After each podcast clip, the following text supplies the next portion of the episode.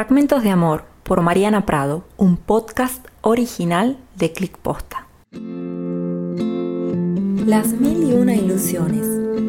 Una mirada fija, una sonrisa sorpresa, un gesto amable, una reacción a tu última publicación y listo. Luz verde esta historia de las mil y una ilusiones. Te habrás dado cuenta de que no fueron necesarias las palabras para caer en las redes de su encanto.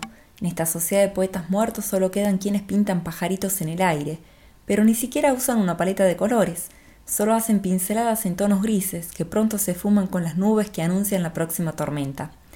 ¿Cuánto tiempo transcurre hasta que la ilusión se materialice en un encuentro o en ese algo que pareciera querer surgir? Después de esos signos que generaron las primeras ilusiones, pasan unos días y nada. Seguís ahí, en la espera de ese mensaje que no llega. Tratás de mantener la esperanza y pensás que quizás se quedó sin batería y perdió el cargador de su móvil, o tal vez hubo un terrible corte de luz por su barrio. Y así vas desencadenando una creativa semiosis que te ayuda a mantener las ilusiones, hasta que un día decidís tomar la iniciativa y le escribís. Tarda un poco, pero te responde.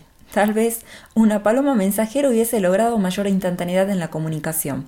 Pero bueno, al margen de la demora, en el momento en el que viste su nombre en la pantalla de tu dispositivo, se te iluminaron los ojos y un nuevo mar de ilusiones. Sin tardar un segundo lo abrís. Entre los monosílabos y los emojis no podés interpretar el mensaje. Igualmente le respondes de inmediato con la mejor buena onda, tratando de mantener una charla. Y así vas remando en el dulce de leche de monosílabos y emojis, hasta que te cansas de remar y le clavas el visto. Listo, ya está. Lo único que quedó claro fue su falta de interés. Otro día te escribe, y nuevamente, ojitos con corazones en tu mirada. Comienzan a chatear y todo igual. Se reduce a monosílabos y emojis. Nunca concreta nada, ni cerveza, pizza o café, pero cada tanto aparece, te escribe, se comentan, te volvés a ilusionar. A veces sentís que lo único que necesita tu alma para ser feliz es ese mensaje que diga, ¿tenés planes para hoy? Pero sabes que no va a pasar, porque si lo hubiesen querido, ya habrían quedado. Entonces, ¿qué es lo que te hace ilusión? Justamente eso. El término ilusión surge por la imaginación o a través de un engaño de los sentidos.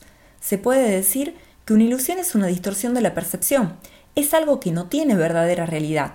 En este caso, es una estrategia que usamos para mantener en vilo la esperanza de que algo sea como nosotros lo deseamos. Es decir, el rol del otro en esta historia es ser el objeto de nuestras ilusiones. Mantenemos al otro como fuente de deseo, y en nuestra imaginación puede ser lo que queramos que sea. Proyectamos sobre el otro todas nuestras expectativas, y eso es lo que nos hace ilusión, que esa persona sea como nosotros imaginamos que es y que nos quiera del modo que deseamos. Entonces seguimos así, creyendo lo que nos conviene y no queriendo revelar el misterio de saber más sobre ese extraño desconocido que tantas ilusiones nos genera preferimos evitar desilusionarnos. Pero en definitiva, cuando alguien nos desilusiona, lo único que hace es no actuar de acuerdo a esas proyecciones que nosotros mismos hemos construido. La desilusión no es consecuencia de un acto que alguien hace en contra de nosotros, sino la confirmación de que esa persona no responde a nuestras expectativas. Tristemente, descubrimos que ponemos en marcha esta cadena de las mil y una ilusiones para evitar salir lastimados, pero es justamente lo que más daño nos hace.